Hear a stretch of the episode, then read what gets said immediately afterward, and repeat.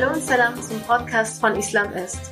Mein Name ist Burju und heute spreche ich über die Themen Ehre und Scham im Islam mit einem ganz besonderen Gast, Dr. Ali Randur von der Uni Münster, aka Esoteriker, aka Lord Dr. Ali Randur. Salam Ali, schön, dass du hier bist. Magst du dich mal vorstellen? Salam. Ähm, ja, mein Name ist äh, Ali Gandur. Ähm, ich wohne in Hamburg, arbeite an der Uni Münster. Ich komme ursprünglich aus Casablanca. Ähm, ich habe äh, Arabistik und Politikwissenschaften studiert äh, mit Schwerpunkt Islamwissenschaft und später ähm, äh, bin ich im Fach Islamische Theologie promoviert. Äh, an, auch an, also an der Uni Münster. Äh, mein Magisterstudium hatte ich an der Uni äh, Leipzig. Genau, und ich beschäftige mich mit äh, Fundamentaltheologie, also mit Ethik, mit äh, Mystik, äh, aber auch mit Themen wie ähm, Sexualität, Erotik äh, oder die Kulturgeschichte der muslimisch geprägten Gesellschaften. Ähm, wir sind ja heute hier, weil wir uns über das Thema Ehre und Scham im Islam unterhalten wollen.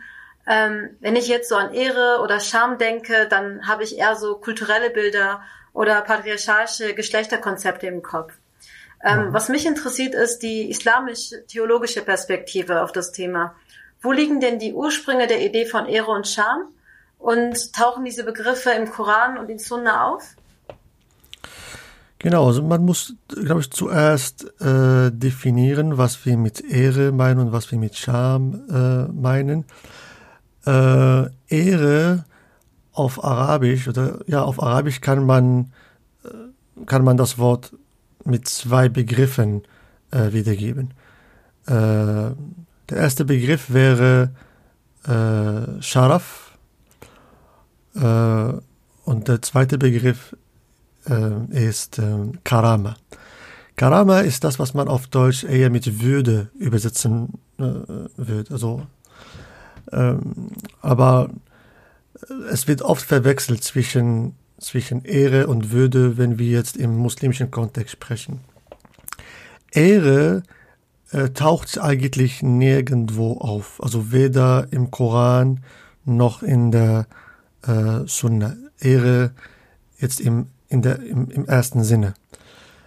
Und ähm, äh, Würde, so Karama, finden wir schon im, im, im Koran, äh, zumindest als, als Verb, aber auch in, in der Sunna. Der Unterschied zwischen Würde und Ehre, äh, dass, der, dass, dass, äh, dass die Würde mit dem Wesen des Menschen zu tun hat. Also der Mensch hat eine Würde, weil er ein Mensch ist, ne? und nichts weiteres. Äh, der Mensch wurde geehrt oder gewürdigt, in de, indem Gott ihm ein, eine Vernunft gab, äh, eine bestimmte Machtposition gab in, in, äh, auf dieser Welt.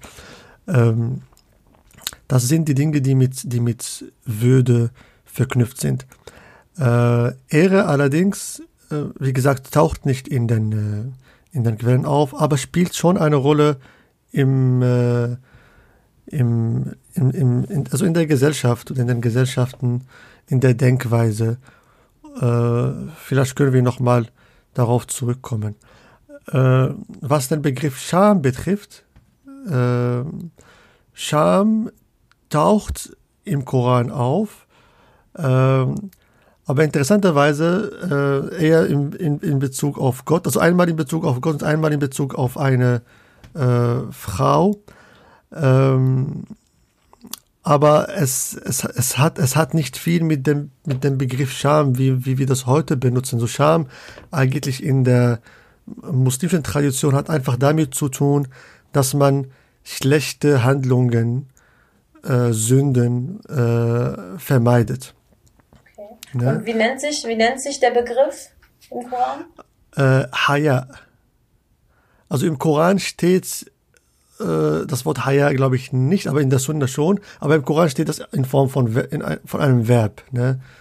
Äh, Also sich nicht schämen ist ein Verb im Arabischen. Ähm, genau, das hat, äh, das, das finden wir schon im Koran. Aber wie gesagt, das hat eher mit, mit, ein, mit, mit, dem, äh, mit dem Vermeiden von, von äh, Sünden zu tun. Gibt es denn auch verschiedene Stufen von Scham, von Haya, oder ist das ein Konzept, ein Nee, es gibt, es gibt schon Nuancier Nuancierungen von, von Scham. Ähm, es gibt, wie gesagt, Scham im Sinne, ich schäme mich, etwas äh, Sündhaftes zu tun. Zum Beispiel, ich schäme mich, ungerecht zu sein. Ich schäme mich, anderen zu schaden. Ne? Äh, ich schäme mich, meine Pflichten nicht erfüllt zu haben und so. Und diese Scham hat eigentlich mit, mit dem Menschen in seiner Beziehung mit Gott zu tun. Also man schämt sich nur vor Gott, natürlich. Das ist die Stufe der, der, der Scham, die auch in der Theologie behandelt wird. Ne? Dann gibt es eine bestimmte Form von Scham, die zwar auch etwas mit, mit, mit, mit, mit dieser ersten Definition zu tun hat, äh, und zwar die Scham, die sehr stark sexualisiert ist. Äh, und diese Scham äh, hat schon eine äh, Verknüpfung mit, mit, mit der Ehre. Ne? Zum Beispiel, äh, wenn äh, eine Frau, und, also wenn eine Frau ähm, bestimmte, ein bestimmtes sexuelles Verhalten zum Beispiel ähm, hat oder, oder tut, dann wird automatisch die Ehre ihrer Familie oder die Ehre ihrer Sippe äh, in manchen, äh, in manchen äh, Fällen sogar die Ehre ihrer Nation äh, in Frage gestellt. Ne? Und so, so, eine, so eine Verbindung ist eigentlich problematisch, weil, weil man sich nur auf die Sexualität konzentriert.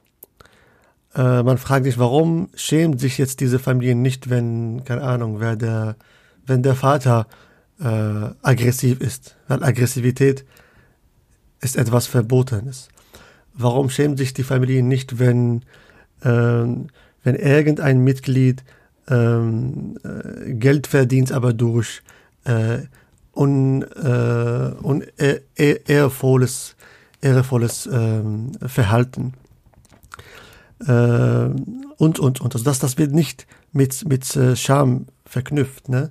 Das heißt, das äh, wird eher, also bezieht sich hauptsächlich dann eher auf das weibliche Geschlecht und auf das Verhalten von Frauen und nicht ja. auf das von Männern. Das auch, genau. Auch die Sexualität des Mannes ist nicht mit, mit Scham, also nicht, nicht mit Ehre verknüpft. Das heißt, der Mann, der kann, keine Ahnung, äh, tun und lassen, was er will. Am Ende des Tages wird das nicht als, äh, als ein, als ein Schand, Schandfleck äh, bei, bei dieser Familie, bei der Familie X oder bei der, bei der äh, Sippe X. Äh, das wird nie die Ehre von dieser Familie irgendwie ähm, betreffen oder beschmutzen. Ähm, erst wenn die Sexualität der Frau äh, in, also ins Spiel kommt, dann kommt plötzlich die, äh, die Ehre, oder da, da spielt plötzlich die Ehre der Familie eine große äh, Rolle. Ja, und ja, bitte. Ich wollte fragen, ob ähm, Religion auch als Instrument genutzt wird, um diese Idee oder das Konzept von Ehre und Scham auch irgendwie zu legitimieren und zu verfestigen. Ja, so Religion gehört zu den vielen Instrumenten, die man benutzt hat, um, um erstmal um die Frau zu kontrollieren, ne? um äh, auch um die Sexualität der Frau zu kontrollieren. Ähm, manchmal macht es Sinn, Manchmal nicht. Warum sage ich, manchmal macht es Sinn? Weil, wenn man das historisch betrachtet, haben die Menschen für Jahrhunderte, vielleicht für Jahrtausende, äh, nach Mechanismen gesucht, damit man irgendwie die Familie regelt, damit man auch weiß, wer von wem stammt, ne? weil davon auch Rechte abhängen und Pflichten abhängen. Äh, Erbrecht, äh, Unterhaltsrecht, äh, dass die Familie für, die, für ihre Mitglieder bürgt und so weiter und so fort. Und äh, da hat man verschiedene Mechanismen. Man hat, man hat zum Beispiel die Ehe, man hat äh, bestimmte Kon Kontrollmechanismen in der Gesellschaft. Aber man muss schon sagen, dass eigentlich die Sexualität der Frau hier kontrolliert wurde und nicht, nicht die Sexualität des Mannes. Ne? Ähm, und viele Bräuche, viele Bräuche, die, die es vor, also vor dem Islam existierten, die wurden später weiter gepflegt und man hat sie nur islamisiert. Man hat dies einfach so, ähm, äh, man hat sie mit, mit, einem, mit einem gewissen muslimischen Touch irgendwie ähm, legitimiert. Ähm, ich würde schon sagen, dass Religion äh, als Instrument genutzt wurde, um bestimmte Ideen oder Konzepte von, von Ehre und von, von Scham zu legitimieren. Aber hier muss man, muss ich etwas sagen, und zwar, dass, dass, dass wir zwischen, äh, zwischen der Botschaft des Propheten und zwischen Religion unterscheiden müssen. Also der, genau, also der Prophet hat keine Religion gebracht. Der Prophet hat eine Botschaft gebracht, die eigentlich in, ihr, in, ihrer, in ihrem Kern ziemlich simpel ist. Äh, dann hat man daraus eine Religion gemacht. Man hat die Theologen, die Rechtsgelehrten, die Mystiker und, und, und, und. Man hat ein ganzes System darauf äh, gebaut. Äh, das nenne ich Religion. Und, ähm, und Religion als Menschenprodukt natürlich ist beeinflusst von von Denkweisen, von Ideen, die auch vor vor dem Glauben oder vor dem Moment des Glaubens existieren. Äh, und von daher ist es nicht auszuschließen, dass äh, die Menschen auch ihre Religionsinterpretation benutzt haben, um einfach bestimmte Situationen, bestimmte Verhältnisse in ihrer Gesellschaft zu legitimieren. Also ging es da auch wahrscheinlich ja. um Hierarchie? Ja, ja. Das, das, also wie gesagt, ja, diese, diese, diese Hierarchien, die existierten sowieso schon vor dem Aufkommen des Propheten, die existieren schon mindestens 10.000 Jahren vor dem Propheten. Äh, und die waren da und die waren in, in einer Form, dass man sie nicht mal in, in Frage gestellt hat. Man hat sie irgendwie so als natürlich empfunden, als ein Teil der Natur oder der kosmischen Ordnung. Äh, von daher äh, flossen diese, diese Strukturen auch in, im religiösen Denken ein. Ne? Das heißt, man muss auf jeden Fall zwischen religiösen Geboten und kulturellen Traditionen unterscheiden. Das auf jeden Fall. Äh, religiöse Gebote sind das, was man äh, rational erklären kann aus den Quellen dieser äh, dieses Glaubens. Also Muslime haben zum Beispiel den Koran, sie haben die äh, Prophetentradition, aber die haben daneben noch weitere Quellen, zum Beispiel die Vernunft, äh, die, äh, die, das, das Nutzen, das, das, das Nützliche äh, und, und weitere Quellen. Ich will das nicht alles im Detail besprechen. Äh, aber wichtig ist, damit man sagt, diese Norm ist eine religiöse Norm, dann muss man in der Lage sein, das auch basierend auf, diesen, auf den Quellen dieses Glaubens zu erklären. Äh, kulturelle Traditionen sind viel, noch, noch, noch ein Tick komplexer, ne, weil oft weiß man nicht genau, woher sie stammen. Oft sind sie eigentlich ähm, so ein äh, da sind so mehrere Schichten, mehrere historische Schichten, die, die, die, die, auf, die aufeinander bauen. Äh, manchmal sind sie auch so eine Sammlung von verschiedenen Traditionen aus verschiedenen äh, Kontexten. Äh, wenn wir zum Beispiel nur äh, den Mittelmeerraum äh, anschauen, dann gibt es so viele äh, so Quellen für, für, die, für die Kulturen dort. äh, man hat äh, erstmal Pharaonen, es fängt alles mit Pharaonen, dann hat man die Griechen, dann die Römer, dann Byzanti Byzantinisches Reich, äh, die Kirche, äh, Judentum, dann kam danach, natürlich kamen Muslime mit ihren vielen äh, Gruppierungen, dann die ganzen äh, Völker in, in, dieser, in dieser Region. Und dann natürlich die Einflüsse, die von, auch von, von, von fernen Ländern kamen. Ähm, all das im Laufe von Jahrhunderten führt dazu, dass gewisse kulturelle Traditionen sich verfestigen oder entstehen. Und, ähm, und der, also ich glaube, der Hauptunterschied zwischen, zwischen diesen kulturellen Traditionen und religiösen Geboten ist die Tatsache, dass man religiöse Gebote aus den Quellen legitimieren kann, also durch Interpretation natürlich. Es ist immer eine Frage der Interpretation. Äh, wobei, wenn etwas nicht durch die Quellen äh, begründbar ist, dann ist sie äh, Tradition. Es ist, aber es, ist, es, es heißt nicht, dass die Quellen frei von Traditionen sind. Es gibt so viele Traditionen, die aber bestätigt wurden durch den Propheten oder später durch Gelehrte oder so. Ähm, ja. Ähm, kommen wir mal zu Stereotypen. So, man spricht ja von einer ehrenvollen Frau, ein ehrenvoller Mann. Wodurch wird denn diese Ehrenhaftigkeit definiert? Ähm, wenn wir jetzt zurück zum, zum Thema Scham und Ehre kommen, äh, eine ehrenvolle Frau, ich muss das leider so sagen, also in den muslimischen, den muslimisch geprägten Kulturen, eine ehrenvolle Frau ist nicht eine Frau, die jetzt äh, fleißig in ihrer Arbeit ist oder eine Frau, die, äh, keine Ahnung, ihre Familie ernährt oder versorgt oder eine Frau, die gerecht ist.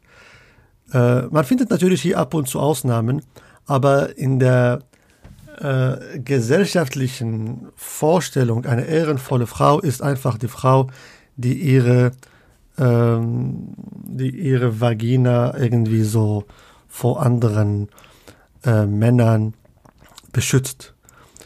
Ne, das, das, ist irgendwie so wie ein, wie ein Schatz. Und äh, diese Frau darf natürlich nicht mit ihrem Körper das, zu, das tun, was sie für richtig hält, sondern die Gesellschaft bestimmt für sie, wann sie und mit wem sie das tun darf. Das heißt, Ehre in dem Sinne ist die Kontrolle des Körpers und der Sexualität der Frau. Ja, und ein ehrenvoller Mann, sowas gibt's auch, ist ein Mann, der seine, seinen Job gut macht, und zwar die Frau zu kontrollieren. Also, der, also ein ehrenvoller Mann, das ist jemand, der seine Töchter schön äh, in so gezähmt hat, äh, seine Frau oder ähm, seine Schwester. Es, es, es, das sind schon Bilder, die, die man, die man aus, aus unseren Kulturen kennt. Die kann man jetzt nicht so verleugnen oder so schön reden. Und da spielt die Sexualität wirklich äh, das zentrale Thema oder der zentrale Punkt, was die Ehre betrifft. Äh, Lügen, Klauen, ungerecht sein, äh, die Rechte von anderen nehmen. Und das, das wird nicht oft mit, mit Ehre verknüpft. Ne? Das wird verziehen in der Gesellschaft. Das kennt man ja auch aus, aus manchen Kulturen, auch wenn man jetzt auf die Erziehungsmethoden äh, der Eltern oder Erziehungsziele, wie auch immer, hinschaut, dass es Familien gibt, wo, wo Jungs oder Männer sehr frei sein können, auch was ihre Sexualität betrifft, ob sie jetzt eine ja. Freundin haben, ob sie sexuelle Ehe haben, wo das ja. teilweise keine Rolle spielt, aber wenn es dann um die eigene Tochter geht oder um die Schwester, dass allein wenn sie, ich sag mal, mit einem Jungen schreibt oder mit einem ja. Jungen gesehen wird, dass das schon als ehrenlos, sogenannt ehrenlos äh, bezeichnet wird und ein Skandal dann ist. Also das ist das, das ist genau der Punkt, das ist genau der Punkt. Also die, die Ehre der Frau äh, hat, wie gesagt, mit ihrem Geschlechtsteil zu tun und äh, die Ehre des Mannes hat mit, dem Kon mit, mit der Kontrolle dieses Geschlechtsteiles zu tun. Ähm, und da gibt es natürlich viele Mechanismen drumherum, ne? auch so Kleidung, wie man spricht, wie man äh, sich verhält in der Öffentlichkeit und Ayub-Komplex, genau. Das, das spielt alles eine, eine Rolle in, in diesem, äh, ja, in diesem Komplex. Ähm, und es wird etwas verwechselt, also Scham hat, äh, also wie ich das verstehe zumindest, Scham hat auch mit Überzeugungen zu tun. Also Scham, Scham im, ähm, im gesunden Sinne, also Scham, wie es in der Theologie äh, behandelt wird. Und zwar äh, sich schämen, etwas Falsches zu tun. Aber wer bestimmt, was falsch ist, was falsch ist und was nicht? Das ist immer eine Frage der Überzeugung. Aber wenn die Person überzeugt ist, dass sie nichts Falsches tut, dann wird sie natürlich sich nicht schämen, X und Y zu tun. Aber wenn die andere Person dieses Verhalten als äh, falsch sieht, äh, dann wird sie Scham verlangen. Warum, warum schämt er sich nicht, sowas zu sagen? Und warum, warum schämen sie sich nicht, das äh, zu tun? Äh, und äh, das, das vergisst man oft, dass, dass auch bei diesen Normen, also es, es, es, es sind nicht festgeschrieben, es sind, äh, also man hat zu, zu, zu einer Frage verschiedene äh, Interpretationen und, und vielleicht die eine Interpretation überzeugt äh, mich und eine andere überzeugt, überzeugt mich nicht, aber bei einer anderen Person ist es umgekehrt. Ähm, deswegen sagt man auch, also im Bereich der Theologie, man darf nur, nur Sachen kritisieren, worüber es wirklich einen hundertprozentigen Konsens herrscht. Ne, wie zum Beispiel äh, X tötet Y. Einfach so. Dann, das ist etwas, was falsch ist und das ist etwas, wofür man sich schämen soll, weil alle äh, äh, so das Gleiche sehen. Aber bei Fragen der Sexualität oder bei anderen Fragen, da gibt es keinen hundertprozentigen Konsens. Es gibt schon viel äh, Raum für Interpretation. Was auch natürlich gut ist, weil wir alle Individuen sind. Ja. Ähm, wo wir gerade beim Thema Töten oder Mord waren, das passt gerade einfach zur Verbindung. Es gibt ja auch das Phänomen der Ehrenmorde. Ähm, ja und also leider gibt es das heutzutage ja immer noch. Ähm, mich würde interessieren, wie diese legitimiert werden und ähm, wie du dieses Phänomen aus einer islamtheologischen Sicht beurteilen würdest. Ja. Ähm, also islamtheologisch hat es hat, hat haben Ehrenmorde absolut keine Fundamente. Es ist etwas, was eigentlich absolut verboten ist äh, aus, aus dem äh, einfachen Grund, es gibt eigentlich keine Selbstjustiz. Ähm, wenn etwas Falsches passiert, wenn ein Verbrechen passiert, dann geht man zu einer anderen Instanz. Ne? Man geht zum Richter, man geht zur Polizei und sie kümmern sich um das Ganze.